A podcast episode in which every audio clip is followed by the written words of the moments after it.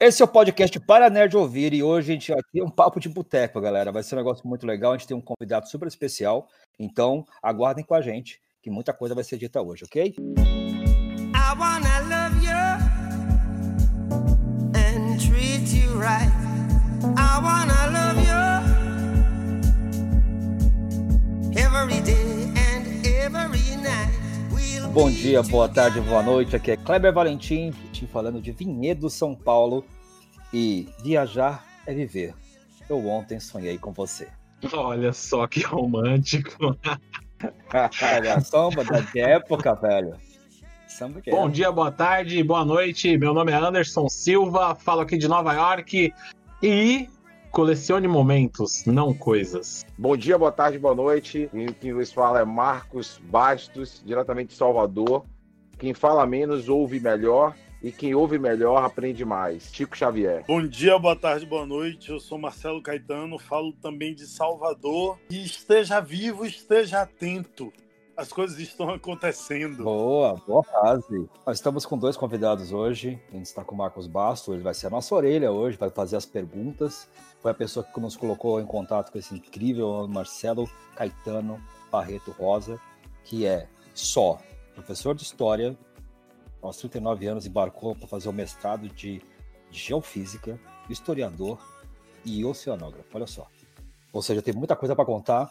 E eu queria começar tentando entender quem é Marcelo Caetano. Marcelo, conta um pouco da tua história, quem é você na fila do pão. Na, do na que sobrevive, do, pão, do que se alimenta. Eu tô esperando o pão quente para comer com manteiga. É. Sempre, velho. Tá Como vive, o que come, é, pra onde é, vai. Sexta-feira. Rapaz, uma coisa muito doida em relação a mim, e isso eu gosto muito, eu preciso, preciso meditar pelo menos uma vez por dia. Porque às vezes eu chego em casa, meio que. Sabe quando você acha que você tem um formato do seu corpo, mas você chega em casa todo desconstruído? Então eu preciso todo dia dar uma meditada para organizar as coisas. E aí, às vezes, eu tem dias que eu acordo que eu sou mais historiador, tem dias que eu acordo que eu tô bem, bem oceanógrafo, tem dias que eu acordo eu tô no esquema Macunaíma, tipo, ai que preguiça de ficar deitado na rede. É, e eu agora eu tenho uma coisa para mim que é muito, que eu acho muito massa. Eu tô sempre com orelha atenta e olhos abertos ali. E é isso que a gente queria. Até esse é o ponto que a gente até chamou a atenção. A gente teve um papo antes, né? Para conhecer um pouco mais o Marcelo e tentar entender é, como que, que, a vida dele se desenrola com tantas é, é tarefas e, e funções no mundo, né? E a gente ouviu coisas legais, né? E uma das coisas que me chamou a atenção foi esse fato de você, além de ser um cara muito viajado, você é um cara que construiu a sua vida do modo que você achou que deveria ser, né? Você tem um jeito próprio de encarar as coisas, parece isso. Eu tô certo? Rapaz, eu, eu tenho hoje, sinceramente, uma vida que eu gosto muito. Eu tô na minha zona, uma zona de conforto, e como eu dou aula em escola pública, o fato de estar em contato com uma juventude muito ativa e com uma juventude que às vezes é carente de coisas, isso dá para mim um efeito rebote. Então eu gosto muito do contato com os alunos de que assim, eu tava essa semana eu tava pensando sobre organizando as coisas em casa, é tempo de pandemia, então a gente tem muita referência sobre o que a gente lê, sobre o que a gente assiste, e eu cheguei a uma conclusão que para mim é muito foda assim quem está do seu lado nunca vai crescer se todo mundo que a gente privilegiar forem as pessoas que estão muito longe. E aí eu estava pensando sobre as minhas referências. Por exemplo, quando eu quero discutir questões sobre posição, tipo social, ou questões feministas, eu tenho uma amiga minha, tem um brother meu que me ajuda com as questões de astrologia, que é uma coisa que eu me dediquei. Então, assim, eu tô muito bem cercado de pessoas que me inspiram. É claro que a gente tem as nossas referências maiores, mas hoje eu sou muito feliz em estar rodeado de pessoas próximas a mim que eu posso sentar e bater um papo do mesmo jeito que eu pego um livro para ler. Então eu acho que se cercar de pessoas que te inspiram são uma coisa muito boa. E aí é inevitável que essa essa egrégora de energia ela vai ela vai se estabelecendo e daqui a pouco, de tanto você andar com gente que te inspira, você está inspirando também. Como isso acontece, eu não sei. É um processo orgânico. Isso não vem de maneira forçada. Isso vai, entende? Isso vai. Bacana. É, você falou pra gente que você dá aula em escola pública. Quais são as matérias que você leciona na escola pública? Eu sou formado em História, então eu passei no concurso para ser professor de História. Mas se tratando de escola pública, velho, isso depende muito da demanda que a gente tem. Eu já dei aula de religião, Sim. eu já dei aula de filosofia, eu já dei aula de geografia, então a gente termina sendo um tapa-buraco. E aí vem para mim uma questão que é fundamental, que é um papel de um professor, ou eu falo com os meus alunos. Eu não estou preocupado, e isso é muito doido. Eu já tive um problema, problemas inicialmente, assim, mas eu não estou preocupado com as notas que meus alunos tiram. Eu estou preocupado com o tipo de cidadão que eles vão se formar. Isso para mim é fundamental. Por exemplo, ano passado, e aí eu vou me estender um pouquinho, eu tive uma experiência que foi muito boa para mim. É, a gente tinha um projeto que era um projeto de que tornar a escola um ambiente mais verde, mais limpo, um ambiente mais eco-friendly, um negócio mais ambientalista. E aí eu resolvi criar uma horta com os meninos de garrafa PET. Falei, velho, vamos criar uma horta de garrafa PET. Falei, ó, tragam mudas, eu trouxe areia, a gente juntou.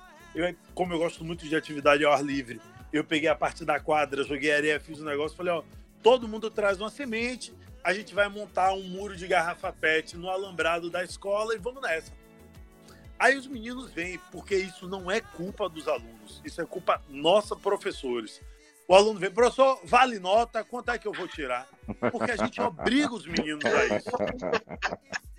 Eu disse, não, velho, vocês vão tirar nota, sei lá, vale metade da unidade, vale cinco pontos, a unidade fecha 10. Tragam que a gente vai cultivar e eu vou eleger umas pessoas. Aí tô eu lá, eu juro a você, velho. 5 horas da tarde, já fim do expediente, tá eu lá organizando, organizando. A última turma desce. Aí eu falei, trouxeram semente, trouxeram semente. Aí eu tenho aquele aluno que tá sempre no fundo, de boa, não quer participar. Trouxe minha semente aqui, professor. Quando eu olho, o menino me trouxe um saco de milho de pipoca. Eu falei, BH! Eu falei, BH, você é maluco, porra? saco de milho de pipoca. Eu dei um esfregue nele. É, bro. Ele virou pra mim, professor, o senhor não disse que era pra eu trazer semente? Eu olhei pra cara dele e falei assim: eu adoro pessoas sagazes. Duas coisas que eu gosto: gente sagaz e gente coerente. Eu virei pra ele e falei assim: Ô Rodrigo, eu vou plantar seu negócio aqui. Se seu milho de pipoca brotar, eu te passo na unidade. Pronto. Te passo na unidade. Ó, bem, peguei. Eu botei milho de pipoca. Boa. O diretor ficou, eu botei milho de pipoca em todos os vasos, junto das mudas. Isso foi uma quinta-feira. Na sexta-feira eu não dou aula, a gente regou e tal. Aí eu volto na escola na terça. Quando eu chego na terça-feira, velho, aí eu fui, entrei na escola, fui falar, assinar o ponto. Quando eu volto para vir pro alombrado, eu tô vendo aquele burburinho, né? Dos meninos olhando a horta e tal. Quando eu olho, irmão, todos os cacos verdinho, lindo, lindo, lindo. Todos os milhos de pipoca brotaram que eu botei. Aí, Não é possível, cara. Velho, se ligue, eu tenho. Eu, eu tinha 39 anos, eu dou aula desde os 18, 18 para 20. Eu nunca. Irmão, todos os milhos de pipoca brotaram. O que foi que eu fiz? Eu passei um menino da unidade. Botei ele como meu monitor na unidade e passei para. Terceiro dia. Foi a única unidade que ele passou. Isso me espantou e eu juro que espantou a todo mundo que eu conto essa história. Galera, milho de pipoca. E aí eu te pergunto: viaja aí, milho de pipoca, irmão, ele brota? É, tipo, eu tinha 39 anos e não sabia disso. Comi pipoca a minha vida toda. Olha, é bom que ensina a gente, cara. De alguma forma o cara te ensinou, por isso que você passou ele de ano, porque ele colocou algo novo para você que você imaginava que não ia funcionar e você estava, naquele momento, talvez não estivesse tão atento, e ele acabou na ingenuidade te ensinando alguma coisa nova. Se você, não se você imaginar que nós temos, sei lá, milhões de habitantes no mundo e a gente acreditar de que todo mundo vai enxergar tudo do mesmo ponto de vista, é no mínimo muito pretencioso, velho. Muito pretencioso. E às vezes o que acontece é que a gente tende isso serve para mim e acho que serve para qualquer um. Eu acho que hoje eu sou muito mais parecido com o meu pai do que eu era 20 anos atrás. A gente vai perdendo essa nossa capacidade, essa nossa vontade de questionar. E a gente fica querendo só pagar boleto. Sabe, velho? Pagar boleto, pagar boleto. É por isso que. É por isso que hoje, um, dos cursos que mais tem tido é, demanda é o curso de criatividade, né? Processos criativos. Porque na fase adulta, a gente termina perdendo um pouco desse processo criativo, levando em consideração que a própria criança ela já é a iniciativa de descoberta faz com que ela seja criativa por osmose. Então, assim, tem vários experimentos onde os pais, ao escutarem os seus filhos, você, eles passam a perceber um cenário novo, muito dentro desse exemplo que, que Marcelo aí passou da escola. Eu achei muito interessante, porque isso é reflexo desse processo criativo. Murilo Gun fala muito disso, tem alguns cursos dele, sem fazer jabá para Murilo Gun, mas ele fala desse processo criativo com muita naturalidade. Ele é o cara que dá palestras e tem cursos de diversos, diversos cursos que estão falando sobre isso. Marcelo, eu tenho agora uma outra pergunta e uma curiosidade, cara. Eu acredito que pode ser de muitos aqui do, do canal. É, quando você disse que você é oceo, oceanógrafo, é, essa é a palavra? Oceanógrafo? Ocean... Não, oceanógrafo. Nossa. Oceanógrafo. Ó, na minha mente vem assim, ó. Vem você com a roupa de mergulho, com aquele tubão na boca, e você fazendo alguma coisa no fundo do mar. É isso ou eu tô totalmente errado? Ah, mas você não tá. Você não tá totalmente errado, não. Certo. Mas tem muita. Tipo, o, o buraco é mais embaixo. Eu vou ser muito honesto, eu entrei em oceanografia, eu sempre quis fazer para trabalhar com golfinho. Era o meu. Era a minha. Sei lá, era o meu era o meu tesão, era a minha vontade. Na faculdade, consegui um estágio no Centro de, de Pesquisa de Mamíferos Aquáticos aqui. Trabalhei com golfinho uns oito meses, achei um saco. Um saco. Sério? Sério. que eles eram super divertidos, velho. Divertido. São inteligentes. São, mas é, aí é, essa é a questão. Eles são inteligentes, eles são divertidos, mas o trabalho ele é ruim. Por quê? O que a gente faz é estudar comportamento de mamíferos marinhos. E aí você fica olhando o que o golfinho está comendo, se o golfinho está acasalando. E isso, para mim, é subutilizar a sua capacidade, velho. Entende? É, acaba. Eu acho que se o golfinho fosse inteligente mesmo, sempre andava para longe da gente. Mas eu ele. Sempre tive essa impressão. Ah, deixa eu te dar uma dica aqui, velho.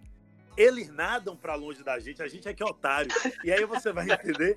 Ô, velho, me desculpe. É porque é complicado, mas aí você vai entender. Ó, vou pegar Vou pegar um exemplo. Fernando de Noronha, que é um lugar que tem muito golfinho, tem a Baía dos Golfinhos. Aí tá passando um barco. Aí o barco tá passando na trajetória dele, aí todo mundo olha. Ah, golfinho aqui, um golfinho aqui. Aí você sempre tem três ou quatro golfinhos pulando na frente do barco, não é isso? A manada de golfinhos, ela tá organizada que aqueles golfinhos que estão pulando na frente do barco, eles são os guardiões, os soldados ou os defensores. O que é que eles fazem? Eles desviam a sua atenção. Então eles vêm na frente do barco, pulando, guiando o barco para fora da manada. Você tá olhando para o golfinho que tá pulando na frente do barco e provavelmente você tem uma manada gigante com golfinhos fêmeas e com filhotes passando pelo outro lado. Então assim, eles são tão sagazes que eles dizem, assim, é ver esses otários aqui. Bora distrair eles, que é, basta a gente dar dois pulinhos que eles ficam felizes. E aí a gente. Você tá entendendo? Realmente eles são mais inteligentes que a gente, Kleber. Eu acho Pronto. que a gente não deveria difundir essa informação, cara. Acho que o povo não pode saber disso. Gente, continuem olhando pro golfinho da frente, esqueçam que existem outras coisas. Mas existe, existe uma estrutura, velho, de proteção que é muito grande. Que é muito grande. Eles são. Eles são bem sagazes. Eu fico preocupado, porque é, Douglas Adams falou que, que os golfinhos eram a segunda raça mais inteligente e a primeira eram os ratos, né? Se os golfinhos fazem isso, então nós estamos, cara, na roça, cara, porque os ratos também estão tá fazendo muita coisa, velho. Sabe, Kleber, sabe qual é a maior população? Sabe qual é a maior população aqui em Nova York? Não são de pessoas. São de ratos? São de ratos. São de ratos. Nossa. Aqui em Nova York são mais ou menos 14 milhões de habitantes. Tem mais rato. Tem mais rato. E os, é doido porque, por exemplo, Nova, eu não sei, Nova York é muito doido. Tem, tem uns ratos criados e eu, eu divido Nova York em, sei lá, duas ou três cidades. É a cidade das compras. O metrô de Nova York é um negócio. O que é aquilo, é. velho? O metrô de Nova York, velho, é, é, é nojento. É. O metrô de São Paulo é melhor do Nossa. que o metrô de Nova York. Eu tomei o Em termos de limpeza. Só é mais curto. O, é, é. Mas a malha ferroviária de São Paulo, mas, mas o metrô de Nova York é podre. É podre. É, é podre, é podre, é podre, é podre. E, e olha, que, é, e olha é que não sei se você chegou a, a ir para estações um pouco mais afastadas da, da, da, parte. Você chegou a morar em Nova York? Não, aí Nova York eu fui só como turista. Essa parte que você tá falando que é nojenta, essa parte é a parte boa, tá? É que o Anderson já andou até nos moquipos de Nova York. Cara. cara, eu já andei em praticamente todas as estações. Eu vou te falar que é uma coisa lastimável, cara. Mas deixa isso para o assunto viagem. Vamos, é, e outra, sigam o canal do Anderson. Papo América, é. né, Anderson? É, eu tenho um canal chamado Papo de América no YouTube que eu mostro algumas coisinhas. Eu não tô mostrando tanta coisa agora por causa da, uma coisinha aí que eu acho que vocês devem saber, né? Uma grande pandemia. É. Mas logo mais a gente começa a reativa de novo. E aí, eu, e aí eu, Kleber? Só eu tô tomando cerveja? Esse papo de boteco não tem cerveja? É, eu vou pegar uma cerveja. Patrocinadores. Pode pegar. Se os patrocinadores quiserem, a gente pode todo mundo beber a mesma cerveja. A gente combina. A gente pode Boa. fazer até um canal no YouTube com esse, com esse, com esse bloco. Marcelo, você. A gente. É, quando ia começar a gravar, a gente parou bem na parte que ia perguntar quantos países você conhece, cara. E aí, quantos países você conhece? É, deixa, eu, deixa eu falar, que ele acabou de falar sobre Nova York, e além de historiador, além de professor, além de oceanógrafo, além de estar mestrado de geofísica, que é punk só de pensar nisso, cara. Não, pera aí que ele não falou, o ele cara não falou do mestrado. É um cara, é, mas eu, eu comentei na abertura, filho. Então, ah, eu não comentei. Mas eu quero saber o, o que leva uma pessoa a falar assim, eu quero fazer um mestrado de geofísica. o que, que leva uma pessoa? Tá em casa no sofá, quer saber? Eu vou fazer um mestrado de geofísica. E levanta e vai. Caralho, e deixa eu te falar que foi bem assim, velho. É? Sério?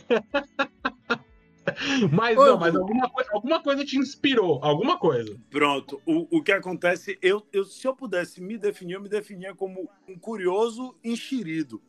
Porque você tem a pessoa que é curiosa e é passiva. Tipo, pô, eu tenho curiosidade, mas de repente aquela informação chega para mim. Eu, eu, sou curioso futuquento, tá ligado? Tipo, boa, boa. Eu pra quem não conhece, o futuquento é que futuca, cara. É. Every day and every night we'll be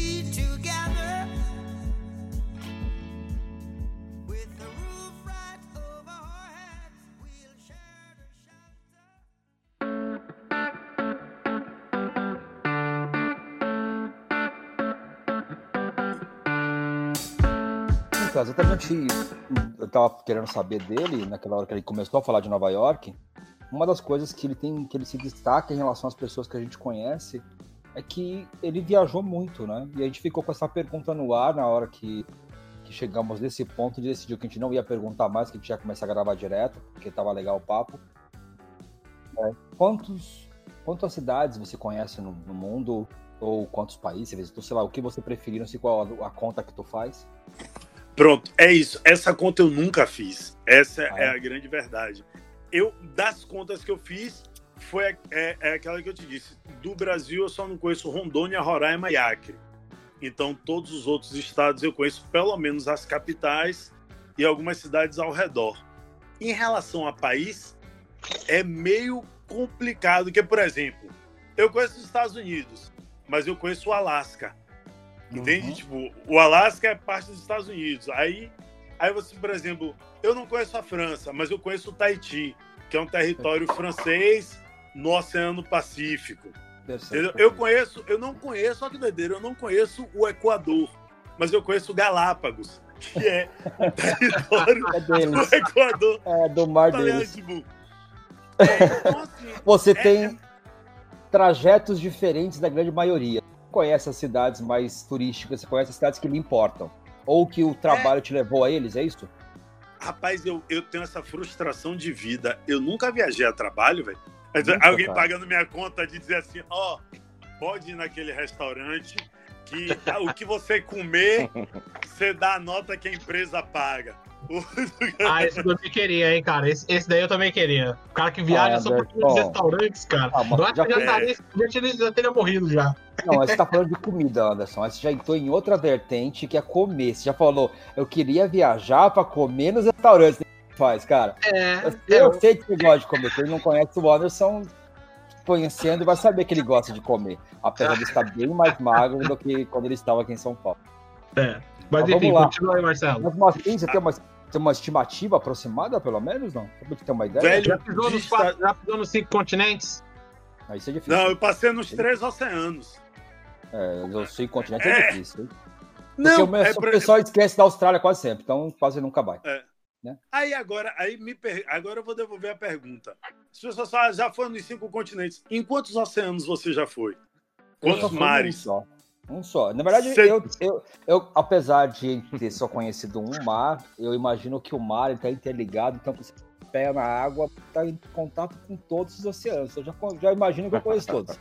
Mas, mas eu gostaria de Mas conhecer, você já cara. conheceu alguém que foi pro Alasca? Mas você já Não, conheceu alguém não, que é a foi primeira vez Alasca? na minha Antes da, gente, vida. antes da gente entrar no assunto, antes da gente entrar no oceano, eu só queria saber qual foi a sua primeira impressão quando você chegou no Alasca, fora o frio, que a gente já sabe. Não! Eu não. Ô, nego, deixa eu te falar uma coisa. Eu não peguei frio no Alasca, não. Eu peguei muito frio num lugar chamado White Horse, norte do Canadá. Eu subi só pra ver a aurora boreal e eu peguei menos 51. White Nossa. Horse, bota aí. Bota aí Caraca, depois. depois você velho. bota. E é- aí você vai me dizer como foi que eu fui parar lá. Eu vou te explicar como a maioria das minhas viagens aconteceram. Eu acredito muito, e aí talvez você já tenha algum exemplo de algum amigo ou algum conhecido. Você começou a fazer alguma coisa. Vamos dar um exemplo. Você tentou tocar um instrumento. Aí você Certo. percebeu que você tinha algum talento e você tinha um amigo que não tinha tanto talento assim.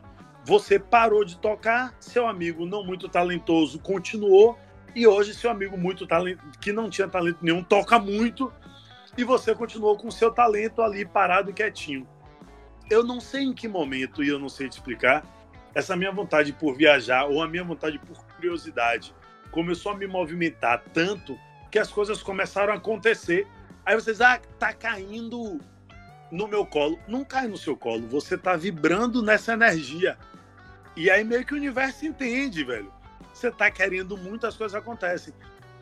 No refeitório da universidade, eu isso eu estudava no Canadá, é, na University of British Columbia, na, na UBC. Eu estava fazendo intercâmbio e aí eu tava com skate, eu ia para a faculdade de skate. Aí parei, o cara me perguntou e tal. Eu comecei a conversar com o cara do nada. Ele, ah, não, porque eu moro aqui no Canadá, eu sou de White Horse. Eu falei, White Horse? Não conheço, não. Não, no norte do Canadá, eu, eu, eu vou. Isso era uma quinta-feira, né? Eu vou tomar uma cerveja hoje e eu vou pra casa amanhã e tal. Você não tá afim de não pra gente fazer pesca no lago? Eu falei, pesca no lago? Eu falei, você vai que horas? Ele, sete da manhã. Eu falei, vou. Assim. Caraca. E eu tô olhando as fotos aqui, cara. Que cidadezinha charmosa, Dá pra cara. colocar o link, Anderson? Dá, eu vou deixar o link da, pra vocês verem também.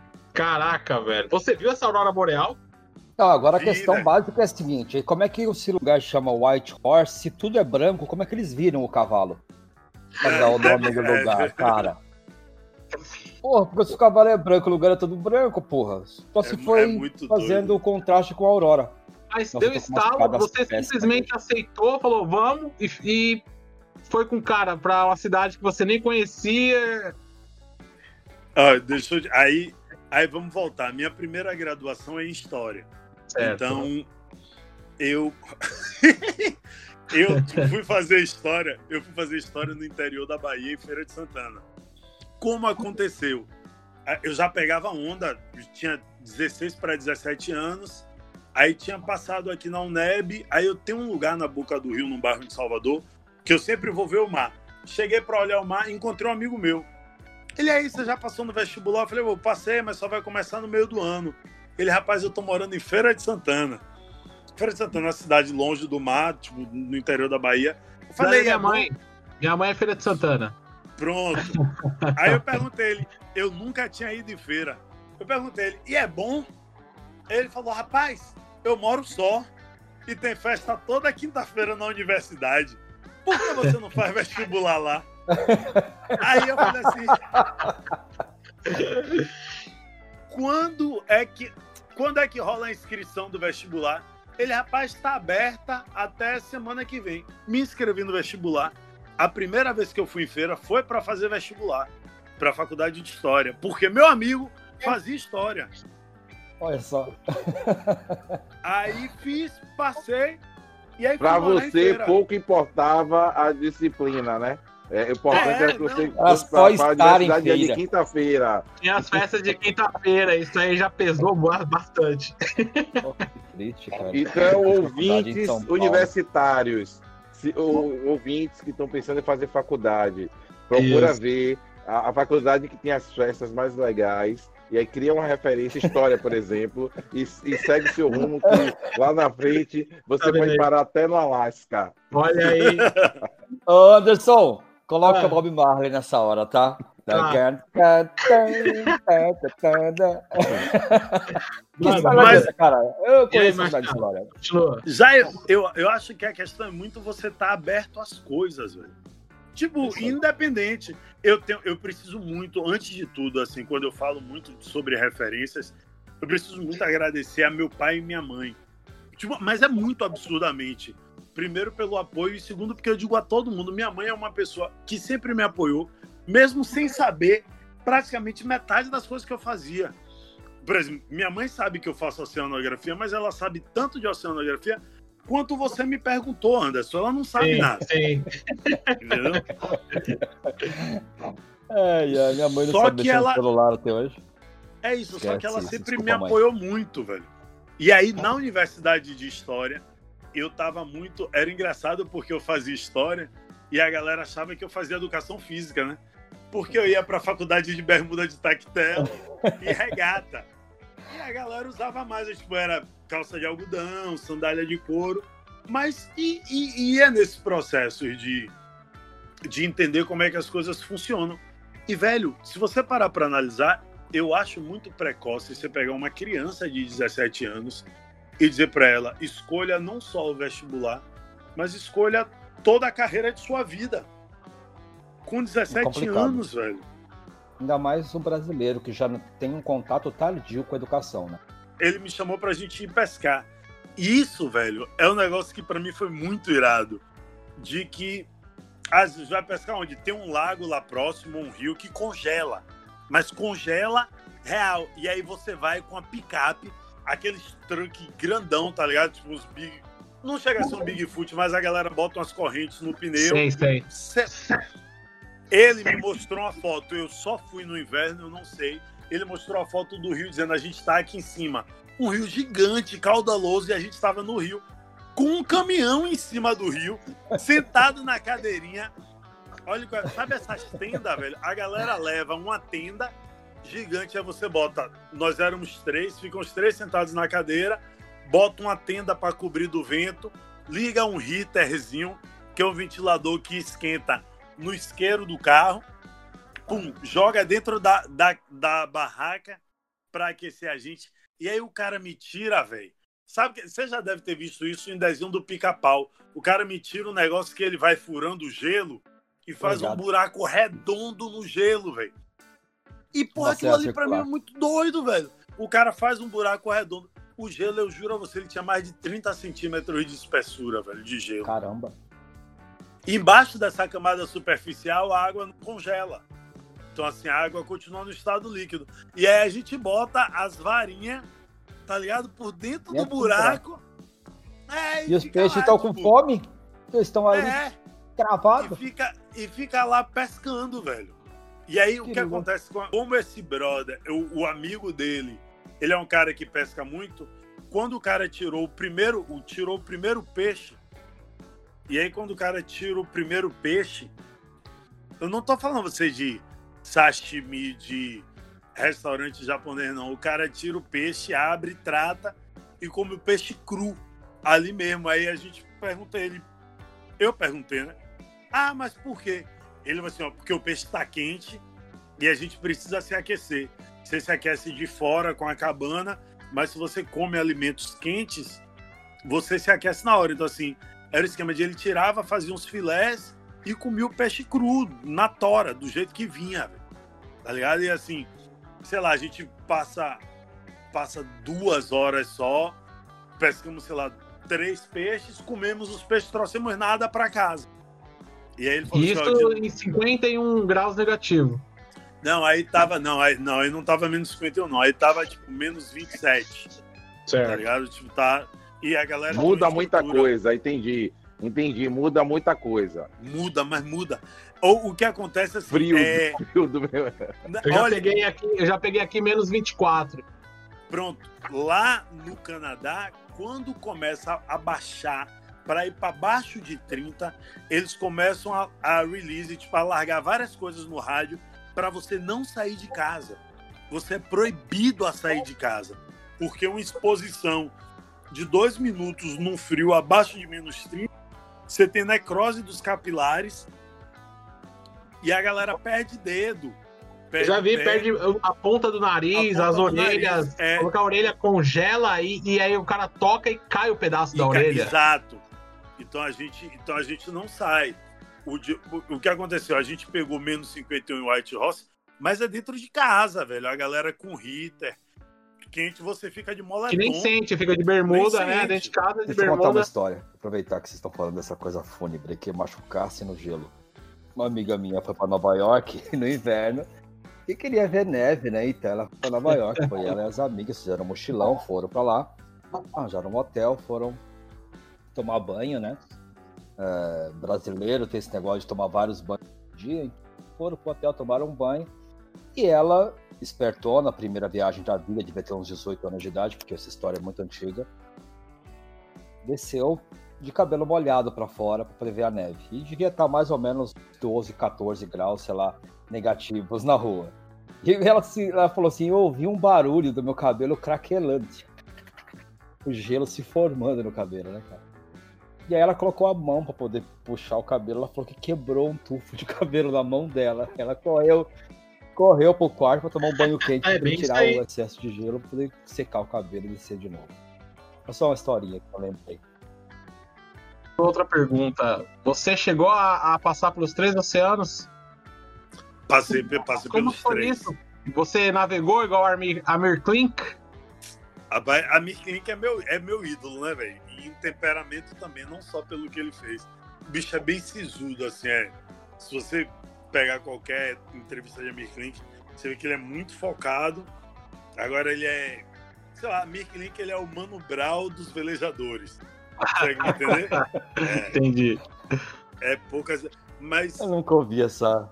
Não, eu. É barato, barato, barato.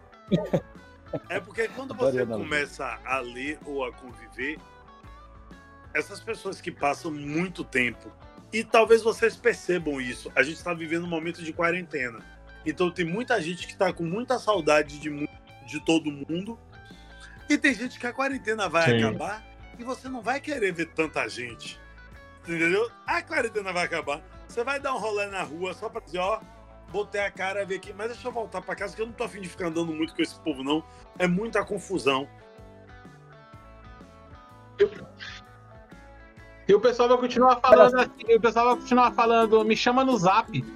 É. é. é a gente já vivia meio quarentena.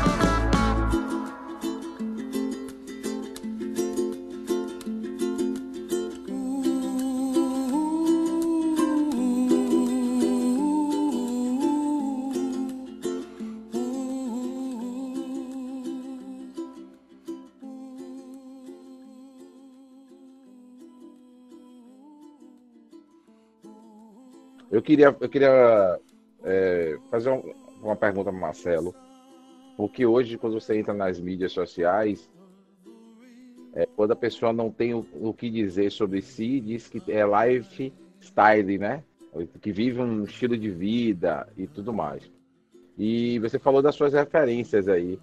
Se você quer falar de economia e tal, ter, talvez tem uma pessoa. Se você quer se encontrar espiritualmente, tem uma outra pessoa.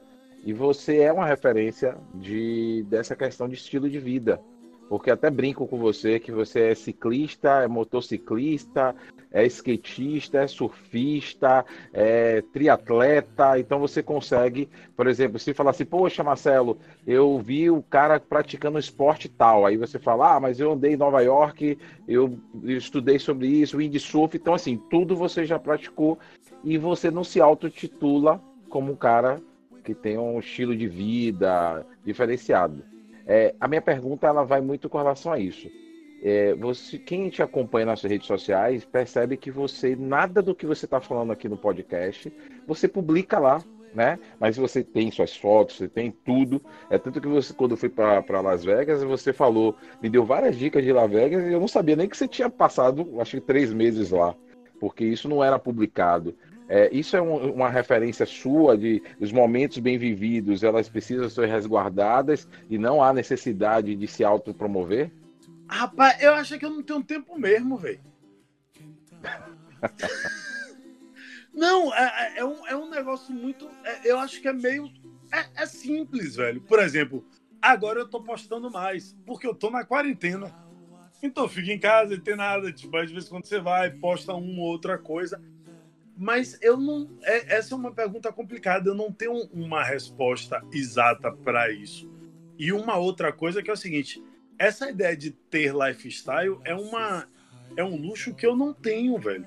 Eu me tipo me pergunta, eu me fodo de trabalhar. Tipo, eu trabalho longe de Salvador. Eu acordo de manhã. Aí eu vou correr quatro e meia, cinco da manhã. Aí tomo banho na faculdade, vou pro laboratório. Aí, como meio-dia, vou para outra cidade da aula, aí dou aula. Até 5. 5 e meia eu saio, vou fazer crossfit. Aí saio do crossfit 6 e meia, ainda tenho meia hora, pego o skate, aí vou dar um rolê de skate meia hora. Volto, tomo banho na escola, dou aula de 7 até 11 e meia. Chego em casa 11 e meia da noite. Se eu ainda estiver na pilha, eu pego a moto, dou um rolezinho, porque tá suave. Volto para casa, durmo. Caraca, meu. agora, agora eu passei vergonha, porque se eu for falar do meu estilo é. de vida, ia dar 30 segundos e ia ter Netflix e Amazon no meio do estilo de vida. Quer dizer, então, que você. É, o que eu gosto é disso, é do é, o lifestyle raiz, Isso. né, cara? Porque existe aquele lifestyle rede social e existe o cara mesmo que curte é, é esse estilo de vida punk, de fazer vários esportes e viajar o mundo e trabalha, é, rala. Mas e vai para onde quer ir e simplesmente vai, né? É, você comprar uma Harley Davidson, conta aí que você me contou que você não sabia nem pilotar moto e resolveu comprar uma Harley. Rapaz, na porra. E já Ó, tá na segunda vou, Harley. Eu, eu, vou voltar. Aí eu vou voltar um pouquinho para trás. Tipo, meu pai é motorista de táxi, minha mãe era professora e virou funcionária pública. Na minha rua, o, o, o, o cara que me ensinou a surfar, até hoje ele é meu vizinho. Mas na minha rua a gente tinha uma prancha para dividir para três e uma bicicleta que ficava rodando na mão de cinco. Entende? É, e assim, eu não sou uma pessoa muito apegada, mas às vezes eu queria sair, eu queria. Ô, oh, velho, eu morava na boca do rio, a gente ia pro Corsário para Jaguaribe, que dá 9 quilômetros andando, surfar. Na ida você tem um pique danado. Mas na volta o motorista do ônibus não abriu o ônibus pra gente, não. Você não Então você andava os nove e voltava os nove andando. E aí era aquele esquema de você voltar, todo caldo de cana que você parava, máquina de caldo de cana, que não é tão em Salvador não é tão grande como é em São Paulo, a gente virava pro cara e dizia, ô, oh, velho, me dê um pedaço de cana aí pra eu chupar porque você tava com fome. E o cara virou assim, ó, raspe duas canas que eu te dou um pedaço. Aí você raspava, você raspava a cana por, por isso. Você raspava a cana, aí o, oh, velho, o cara na hora de te dar o um pedaço te dava o olho da cana. Olho, ah. O olho da cana é aquela parte da cana que não tem doce Parece esponja. Agora, a parte do nó. Do nó. Eu, até é, eu, eu ficava indignado. Só o Anderson que cara... foi criado em apartamento que não comeu na nó de cana, mas a gente que é raiz. Aham, aham. Ah, escola, estadual, escola estadual, filhão, a vida toda. Uhum, Mas eu aí eu vou te perguntar: no outro fim de semana você ficava em casa? Não. Você sabia do perrengue todo que ia passar. Mas você ia pra praia. É isso aí. Não tinha jeito, velho. E, e assim, não era uma. Não era uma coisa minha. Ó, eu lembro, eu vou fazer um merchandising aqui. Quando surgiu, eu tenho eu tenho 40 hoje, quando surgiu o tactel, bermuda de tactel, eu tinha 14, 13 para 15 anos. Quando começou a chegar, tinha a loja da Mesbla, que tinha a, a marca alternativa. alternativa. Eu lembro disso. Irmão, minha mãe me dava uma bermuda de tactel por ano no Natal. É isso aí, tá é isso aí. Era a cota. É e isso aí, tamo junto, tamo junto quando eu ia para a praia perto da minha casa, a gente surfava de cueca, porque era uma praia que não tinha ninguém, era meio poluída. Mas quando chegava fim de semana que a gente ia andando para a praia que dava uma galerinha mais ok, dava as meninas que moravam no prédio, eu pegava a minha única bermuda de taquetel e ia para a praia. Olha o que, que acontecia quando a gente chegava. Isso aqui é uma manha, irmão, que eu e todos os meninos da minha rua a gente tinha. Você chegava com a prancha, ia entrar no mar com a bermuda de tactel. Quando você entrava no mar, você tirava a bermuda de tactel e virava do avesso. E você surfava com a, com a bermuda do avesso o dia todo, porque o tactel ele queima na água, na água salgada. Quando você saía da praia, estava saindo do mar, você desvirava a bermuda do avesso, ia correndo para o primeiro chuveiro de água doce, que era para bater água doce, bater água doce na bermuda, porque senão o sal, água salgada no tactel queima. Então a gente tinha que ficar com aquela bermuda de tactel intacta o resto do dia da praia. Você não podia ficar judiando da bermuda de tactel. Caraca, velho. Pergunta, hoje, quando eu chego Fica, aqui... Chega, mas chega lá, no, chega lá na, na moto. Ah. Sim, é. E aí, qual é a questão? Quando você vai chegar aqui que você vê a parada. Aí eu tenho um cara de bermuda tactel. E a, a, a questão da moto, velho, da Harley, ela era mais ou menos esse processo. Todo mundo sempre sonhou em ter uma Harley. Todo mundo. Aí a galera me perguntou: você se programou para ter uma Harley? Não, não me programei. Mas eu sempre tenho um dinheiro guardado. Sempre. Em, algum, em alguma situação você tem, porque. Tem uma reserva. Aí, nesse meu treino de crossfit, tinha um brother, eu, eu gosto muito de confraternizar com a galera. Em qualquer situação eu gosto. Gosto de falar, gosto de trocar ideia, porque eu gosto de ouvir, eu, principalmente se eu tô com pessoas mais velhas. Aí a gente sempre tomava um café da manhã no treino. E o brother tinha uma PCX, o, o, o meu coach. Aí eu pegava a moto dele e ia comprar café. Aí eu falei, rapaz, vou comprar uma moto para mim. Aí comecei a procurar uma PCX, uma PCX moto cara, moto cara. Aí, Marcos. Que, que upgrade, tá aí, hein? É. Oh, PCX para Harley Davis. Mas eu. Não! No grupo de WhatsApp, eu e Marcos começou a mandar. Velho, ó pra aí, ó. Ó as motos. Ó as motos, ó as motos. Falei, rapaz, é, né, velho? Essas motos aí. Aí eu comecei a fazer propostas indecentes, meu. Jogar o preço lá embaixo. O cara anunciava. O cara anunciava a moto de, sei lá, 30 mil, eu oferecia 15. E aí o que é que eu dizia? Eu, eu pegava o link da moto, mandava para um primo meu, dizia, oh, velho, eu quero essa moto. Aí meu primo entrava no link do cara e oferecia 11. Aí o outro amigo oferecia 10. Aí o cara. Aí, tipo, nesse leilão, o meu de 15 era o mais alto, né? Mas aí, beleza. Aí eu achei um cara, velho, que tava vendendo a moto, falei com ele. Aí eu tinha, inclusive, mandado o link pra Labi. Falei com ele da moto, ele, ah, não sei, você já, já teve Harley? Falei, irmão, eu não piloto moto, não, velho, eu não tenho nem carteira. ele, rapaz, porque a moto é assim, a moto é pesada. Eu falei, aí, só que ele tava abafado para vender. Eu falei assim, eu vou aí para você ver a moto. Ele aí trouxe a moto, aí virou assim, sim, você anda de moto? Ele trouxe a moto para eu ver, né? Eu falei, deixa eu dar uma volta. O irmão não conseguia nem ligar a moto. Aí virei para ele e fiz aquela pergunta. Mas é assim mesmo? É primeira para baixo, o resto para cima? Ele é a marcha. Aí saí com a moto, deu uma volta, deu outra.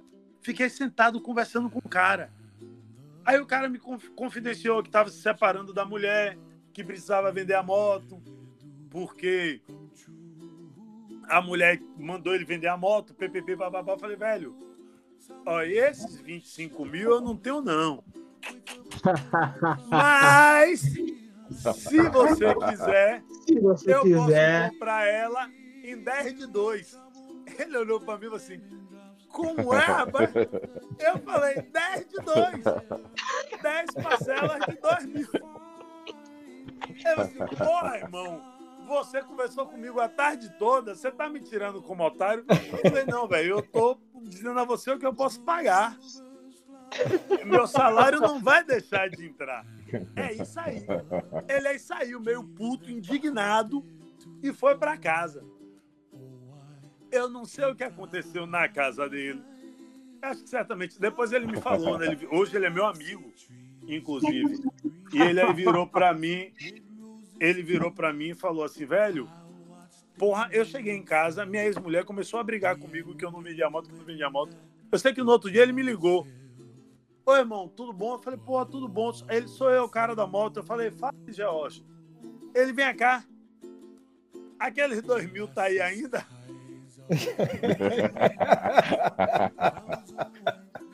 Ai, meu Deus do Eu céu. falei, como?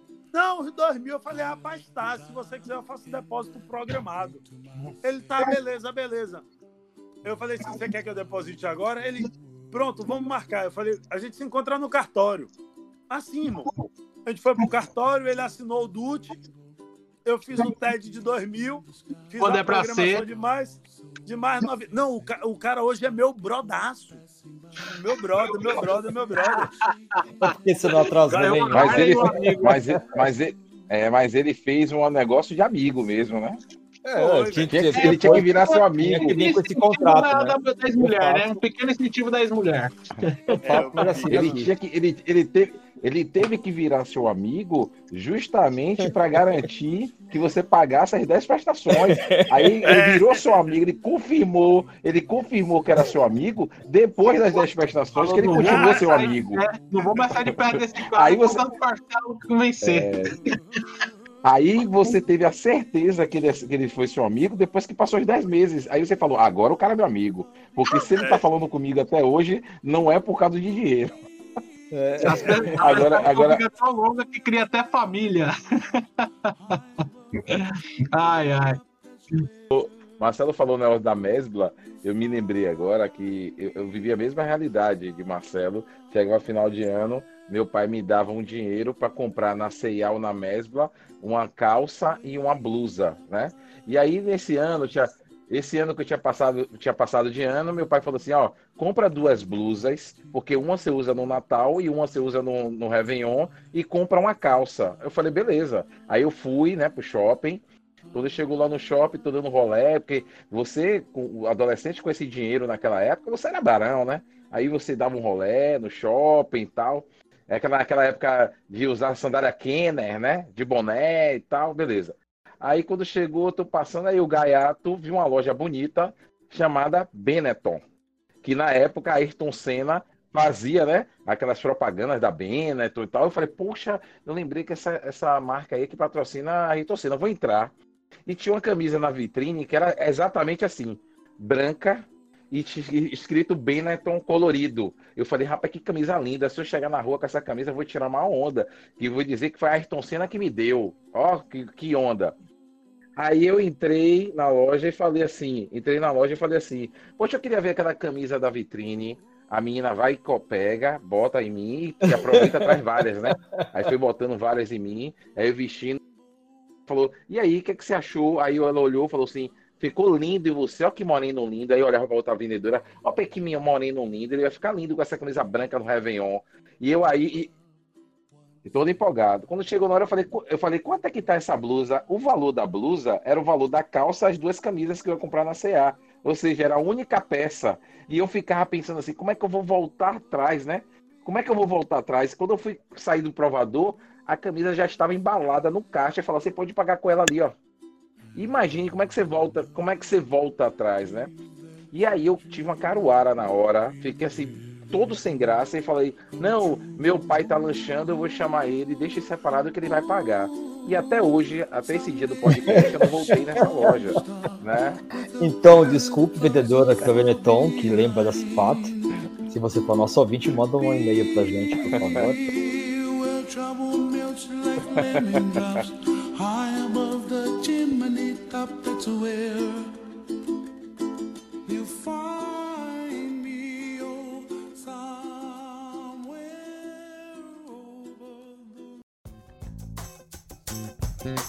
Ele falou, eu, eu, eu, queria saber da viagem, essa viagem que fez é, de barco, que o Marcão tinha falado para mim anteriormente.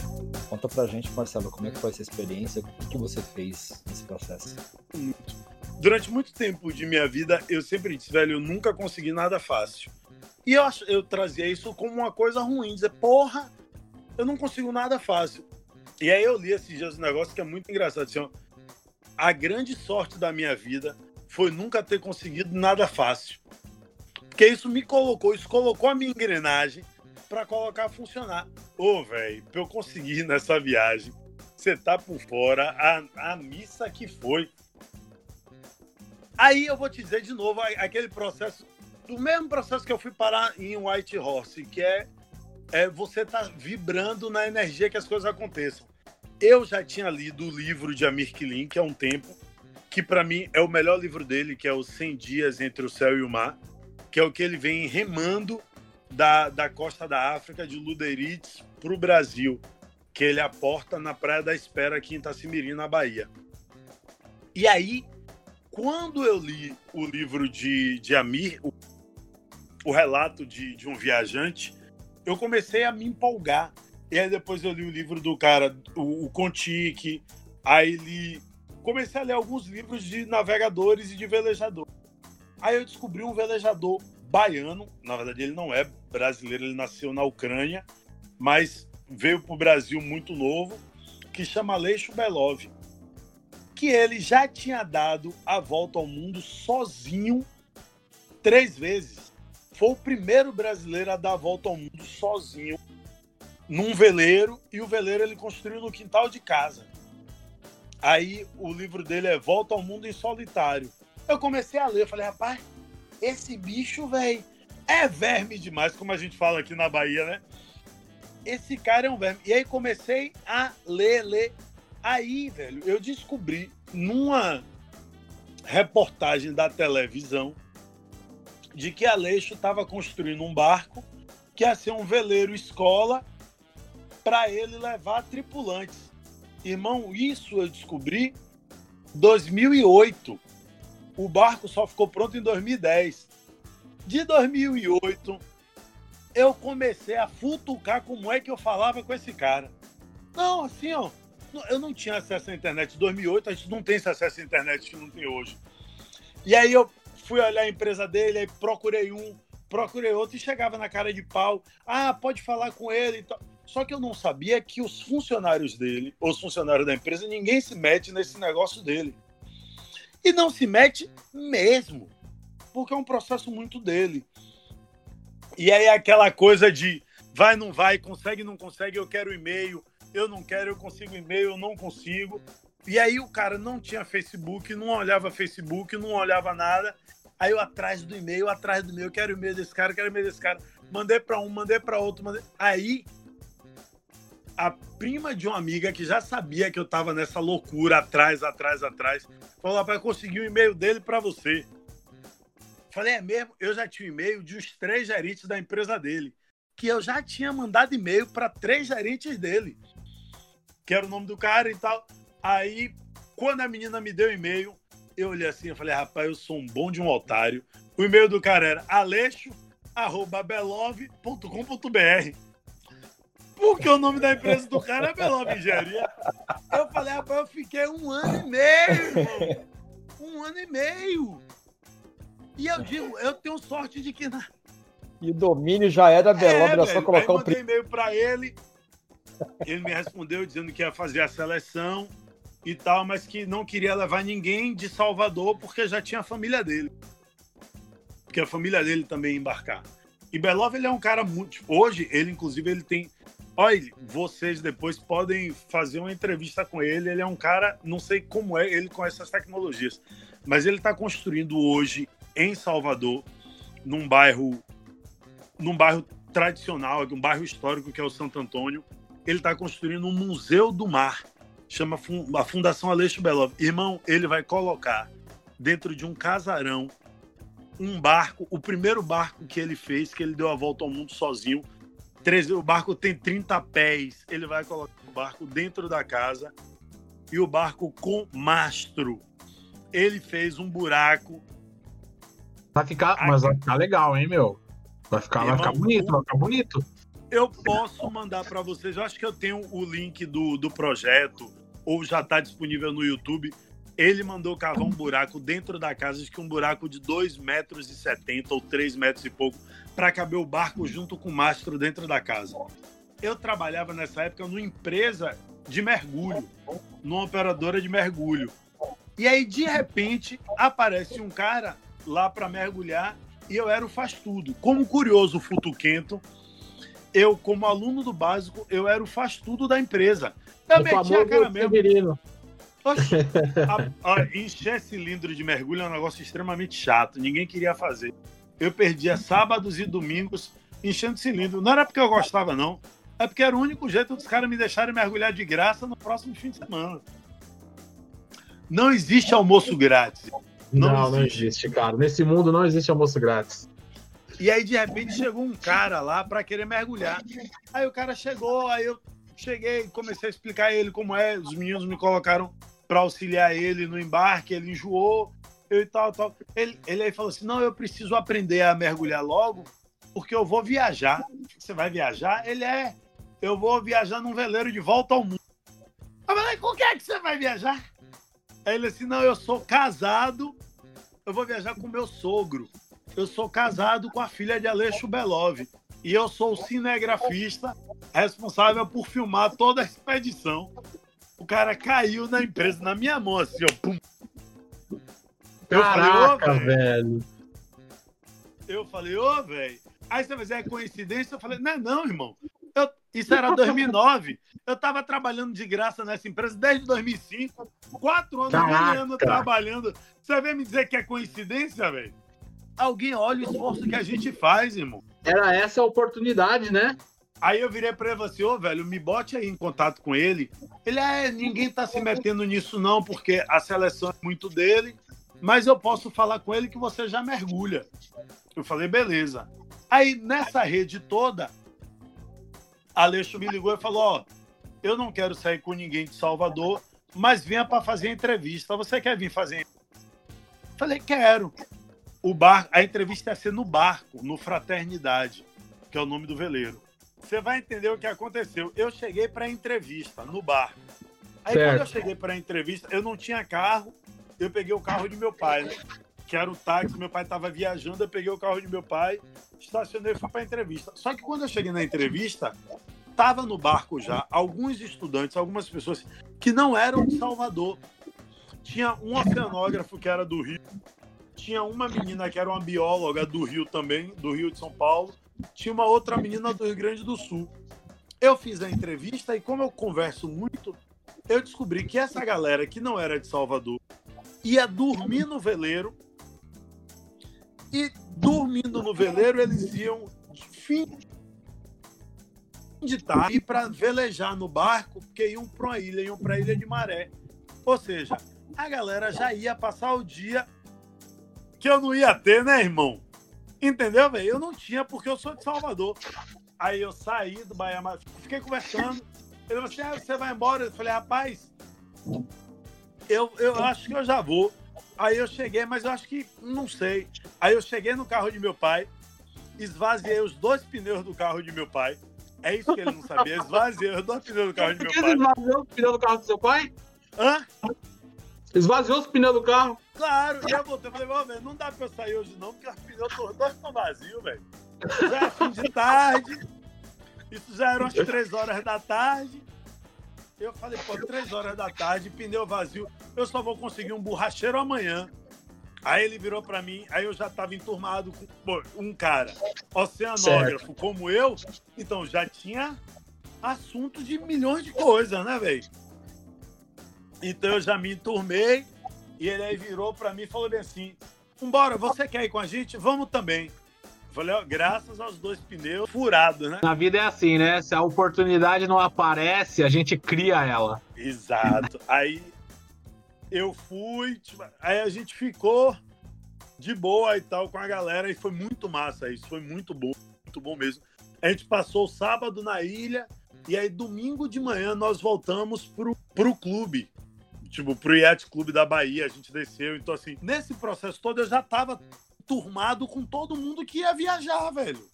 Coisa que se eu tivesse ido embora não teria rolado. Tanto que ele me falou, ele falou, velho, você, eu fui a última pessoa a ser escolhida. Ah, mas vem cá, você acha que eu achei que isso era ruim? Não, eu só quero estar tá dentro, velho. Lógico. Entendeu? A última pessoa a ser escolhida para estar dentro do barco vai viajar dentro do barco para qualquer lugar que Exato. outras que foram. Aí ele virou, aí ele virou para mim e falou, ó, mas você só vai até o Caribe, ou você só vai até Natal e depois você volta. Eu falei, beleza. Aí eu fui dando aquela de João sem braço, né? Aí vai ficando, vai ficando. Aí de Natal eu fui pro Caribe, de Caribe, Caribe a gente foi pro Panamá. Aí do Panamá Nossa. foi pra. Oh meu Deus, esqueci. Esqueci o nome de uma ilha, gente. Tem do lado do Panamá. Taboga, Taboga. Certo. Taboga, eu sei que eu fui desembarcar, irmão, no e no Cuíva, no Tahiti, tipo, muito, muito, muito, muito, muito, muito tempo depois. Com essa coisa de... E o detalhe que da minha turma que embarcou, eu fui o último a desembarcar. Todo mundo que tinha sido e era, primeiro, e era pra ser o primeiro era, a sair. Era pra ser o primeiro, velho. e eu, eu só desembarquei porque realmente, velho, a vida embarcada, ela não é um negócio simples para absolutamente ninguém. Para absolutamente ninguém. Caraca, oito meses. Esse, bar, esse barco, não, o barco dele que a gente viajou, ele tem. É, o barco é gigante, ele tem uns 75 pés, feito em aço. O barco é gigante. Mas ainda assim, ainda assim, barco, se você botar em espaço que você transita, sei lá, é um apartamento de dois quartos. Velho. É um, é um apartamento, bote é um apartamento de 60 tá. metros quadrados. Marcelo, essa, essa, esse trajeto que levou de Salvador até um pouco depois do Panamá, que você falou que desembarcou na cidade, levou quanto tempo? Ó, nós levamos aproximadamente oito meses até chegar na. Porque eu desembarquei na Polinésia Francesa. Mas é porque. Mas isso tem, isso tem muito a ver com o processo de viagem. E aí, para mim, talvez seja uma coisa que a gente converse depois. Eu gosto mais, talvez, eu goste mais do processo de estar viajando no caminho do que chegar. Eu faço viagens de avião, é óbvio, todo mundo, mas eu amo viajar de carro, de bicicleta ou de moto. Eu amo o processo da viagem, o caminho, o caminho. E no, no, no veleiro você aprende apreciar o caminho. Geralmente você passa mais tempo, por exemplo, do de Galápagos para Fatuíva, que foi a primeira ilha que nós chegamos nas, na Polinésia Francesa, nós levamos 31 dias Mas, de mar. Nós ficando pelo caminho. Mas quando tava esses 12, essas 12 pessoas num apartamentinho de 60 metros quadrados, cara, como é que é essa convivência? Começamos com 12, no Caribe desembarcou uma parte, Panamá desembarcou outra. Quando a gente chegou em Galápagos, nós éramos quatro, éramos cinco, cinco. Chegou na primeira ilha, desembarcaram mais dois, ficamos três ou quatro ao total. E a galera vai ficando pelo caminho.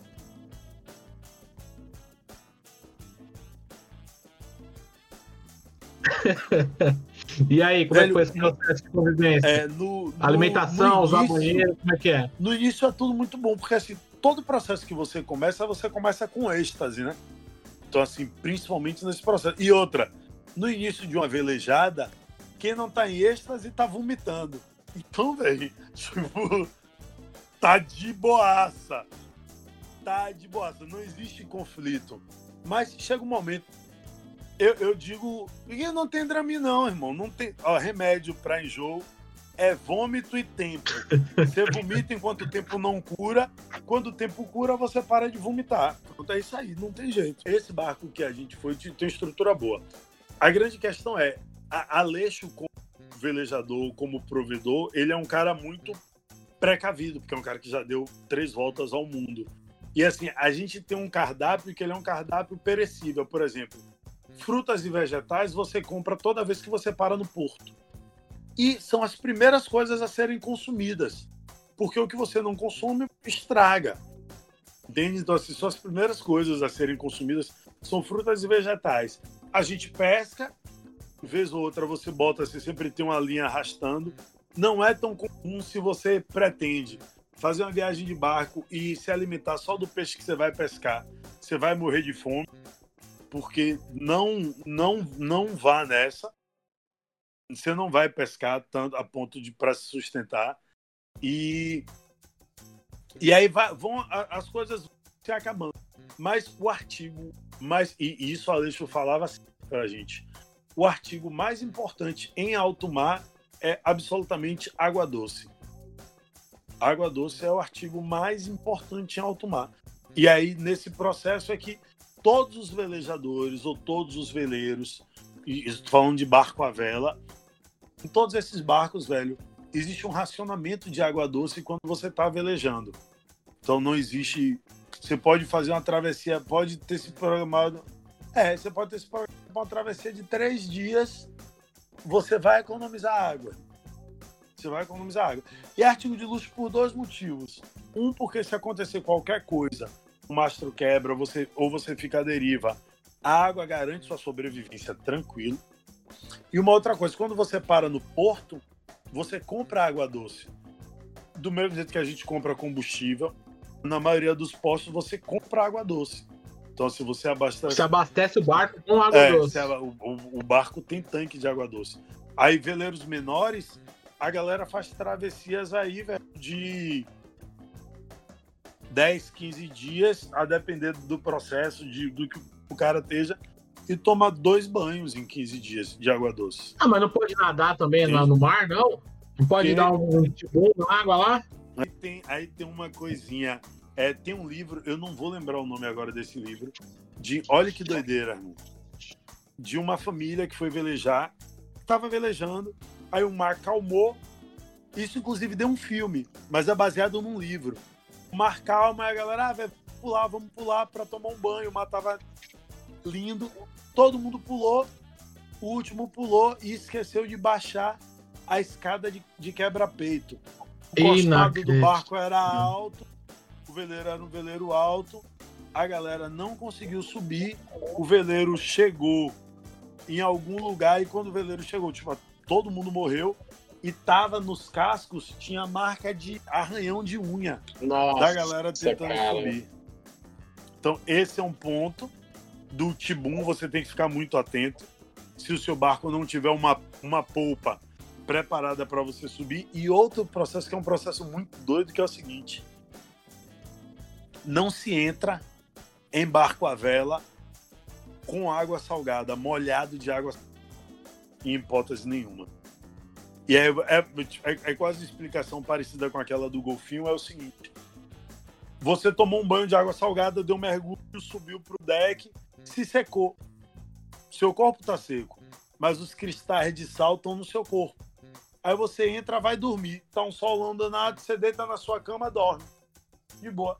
Quando chegar de noite, que a umidade do ar aumentar, o sal, o cristal de sal que ficou na sua roupa de cama, ele vai umedecer. Porque ele umedece, tipo, aumenta a umidade, o cristal aí, ele hidrata, na verdade, e ele umedece sua cama. Sua cama vai ficar com aquele aquela coisa peguenta de parece urina, mas é, é aquela coisa peguenta de água salgada. E aquilo ali, irmão, para você tirar um abraço, ou você troca o, troca o colchão, ou você perdeu a cama você vai dormir de cama ensopada direto. E é igual quando você joga sal na carne, né? Ele desidrata também a, o corpo, né? Com o calor, o mormaço. Exato. Caraca, velho. É. Então é por isso que não vale a pena tomar banho de água salgada no mar, quando você tá, estiver navegando, porque senão você vai ter que consumir essa, esse luxo dessa água doce, né? Exato. Às vezes, o que é que a galera faz? Toma banho. Hoje é meu dia de tomar banho de água doce, ou eu vou tomar banho de água doce hoje. O que é que eu faço? Tomo banho de água salgada o dia. Se for o dia, vá, para, dá um mergulho. E aí você usa sua água doce para aquilo. Tanto que você pode estar. Tá, oh, velho, isso aí era muito doido. Você pode estar tá na cama, desceu para dormir agora. Começou a chover, a tripulação toda sobe para tomar banho de água doce. É, dessas viagens todas que você fez, cara, você certamente conhece algum lugar, conheceu algum lugar que foi especial para você? Lugar mais louco que tu visitou, sei lá, lugar mais paradisíaco. Qual é o lugar que você visitou que você falou, cara, eu preciso voltar aqui um dia? Que você acenda aí uma, um desejo na, no coração de cada um que está ouvindo. E um outro ponto é se tem um lugar que você não voltaria mais. se existe. Caralho, ó, um lugar que eu voltaria é toda a parte da, da Polinésia Francesa é irado, é bom. Tem um lugar na Polinésia chamado Tuamotus, que é lindo, que é um é um arquipélago de atóis, ao invés de ser formado de ilhas e atóis. Essa é um, uma viagem muito boa, tipo, é um lugar, lugar muito bom. Tem uma viagem que eu fiz que eu pirei, que eu saí de Vancouver, no Canadá, até Tijuana, no México, que é é um, é um cenário muito lindo que você pode fazer de motorhome, de carro. Então você pega a costa toda, a costa toda oeste norte-americana. Muito lindo. O próprio Alasca é irado. Muito, muito, muito bom. E, velho, lugar que eu não voltaria, velho. Não tem lugar que eu não voltaria, mas tem é, companhias que eu não mais. Acho que se você troca a companhia, você troca o lugar também. Eu acho que eu, eu, eu rejeitaria as companhias, mas não rejeitaria os lugares. Então, também o segredo de uma boa viagem é que tenha bons parceiros. Eu estava falando o seguinte: de todas essas viagens que você fez, muitas delas são, muitas, são, são inusitadas, inclusive. E aí eu queria saber qual foi o maior perrengue que você passou de, de todas essas suas viagens. Rapaz, eu vou te ser muito honesto. Perrengue, para mim, é um negócio relativo porque termino tirando experiência. Perrengue, perrengue físico. Saí de Salvador para o Capão de bicicleta. Foi perrengue, tipo, 550 quilômetros pedalando. Teve no terceiro Caraca. dia. Caraca! Eu paguei 50 reais num potinho de gelol, velho. Porque eu tava morrendo de dor. Era jogo do Brasil no meio da Copa de 2018 era o último trecho do dia, eu não conseguiria pedalar sem gelol. O cara tava fechando a farmácia e falou: só tem esse aqui, se quiser 50 reais. Eu olhei para um lado, eu olhei para o outro, de que vale o dinheiro que não seja para gastar? Tome, meu querido, me Caraca, velho. Ai, foi bom, foi bom. Outro perrengue, é isso, são as coisas, por exemplo, outra coisa, sair de noite para qualquer lugar sempre leve uma muda de ou um casaco, um moletom, alguma coisa, se você estiver num lugar. Que eu já dormi no meio do Tahiti, numa pedra, num frio danado, isso é perrengue. Já, já tive que subir montanha para esquiar com sirene de urso, isso é perrengue. Agora, agora para quem pegou menos 51 no Canadá, isso não é perrengue, então o geló ficou barato. Não, não tá. sabe qual é a questão da viagem? Ó, eu, eu tenho. Eu, essa não é a frase, não é. Não é a frase do programa, mas é assim, ó. Seja turista, mas nunca deixe de ser viajante. Porque turistar é diferente de ser viajante. Quando você é viajante, você meio que se prepara para as coisas. Quando você está nesse esquema de turistar, não necessariamente. É, eu tô com a viagem programada agora para 1 de agosto. Pra onde? Eu vou descer de moto aí até onde o dinheiro der. Olha, de Harley, de Harley? É, vou descendo aí. Eu tenho uns trechos aí pra fazer. Que bacana. Que Mas bacana. eu vou esperar pra. ver a Patagônia? Não, não vai chegar, acho que não chega tanto, não. Eu vou esperar também para ver como é que vai ficar esse processo da, da reabertura do país, né? Da retomada Sim, verdade. Até para não, não parecer algo irresponsável, mas eu tô com esse plano aí, desenhando isso. Bom, Marcelo, a gente já quer agradecer, cara. Foi, foi uma, um podcast incrível, cara. É, a gente está muito feliz de ter participado aí junto com você. Convivido, né, Marcos? Porque amigos convivem. É. Amigos convivem, não participam. E a gente está bem feliz de ter entrevistado você. A gente espera que os próximos podcasts, podcast viagem, podcast professor, como você é um cara aí bem eclético, cara. Se a gente fizer um podcast de atletismo, Marcelo tá lá. Podcast de professor, Marcelo tá lá. Podcast de viagem, Marcelo tá lá. Olha, podcast então, de mentiroso seja bem-vindo. Né? Porque ninguém faz Oi, tanta coisa assim sem contar uma mentira, velho. Ô Marcelo, muito obrigado pela sua presença. Foi muito legal ver com você como vai virar morte do nosso, do nosso podcast. Amigos convivem, né? Então, obrigado por estar convivendo um pouco mais com a gente aí nesse momento. A gente vai ter aí, como o próprio Anderson falou, alguns projetos pela frente que muito certamente você vai participar. Antes de terminar, agradecer a Marcos pela lembrança e pelo convite. Obrigado. Agradecer a vocês que me fizeram ficar acordado até tarde. Mandar um abraço para todo mundo que está ouvindo e agradecer. E não se esqueçam, o Paranerd ouvia é para transformar sua mente, não mais nerd, mas mais esperta. Obrigado.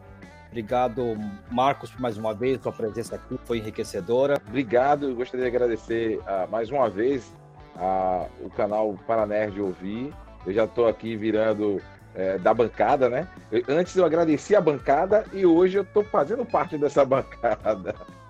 É, mas é muito bacana contribuir, rico. Eu sou um apreciador de podcast, escuto bastante, principalmente nos momentos de intervalo, muitas vezes no trânsito ou em qualquer fila de espera. Eu estou ouvindo um podcast. Hoje de vocês é, passam a ser referência, principalmente pelos temas. E agradecer a essa grande audiência que nos ouve. Anderson, quer falar alguma coisa? Ah, e lembrando a todos vocês que se vocês quiserem escrever e-mails pra gente é paranerdouvir.gmail.com Nós vamos começar a ler o e-mail de vocês no ar, tá? Então vocês podem conversar um pouco com a gente, percepção, o que vocês acharam do podcast, o que vocês gostariam de estar ouvindo, próximas entrevistas. Enfim, tem um mar aí, né? Um oceano de cultura pop nerd pra gente desbravar. Obrigado, Marcelo. Obrigado, Marcão. Obrigado, Anderson. Pessoal, para né, de ouvir encerra agora. Na semana que vem, mais um tema. Um abraço a todos, fiquem com Deus e até a próxima.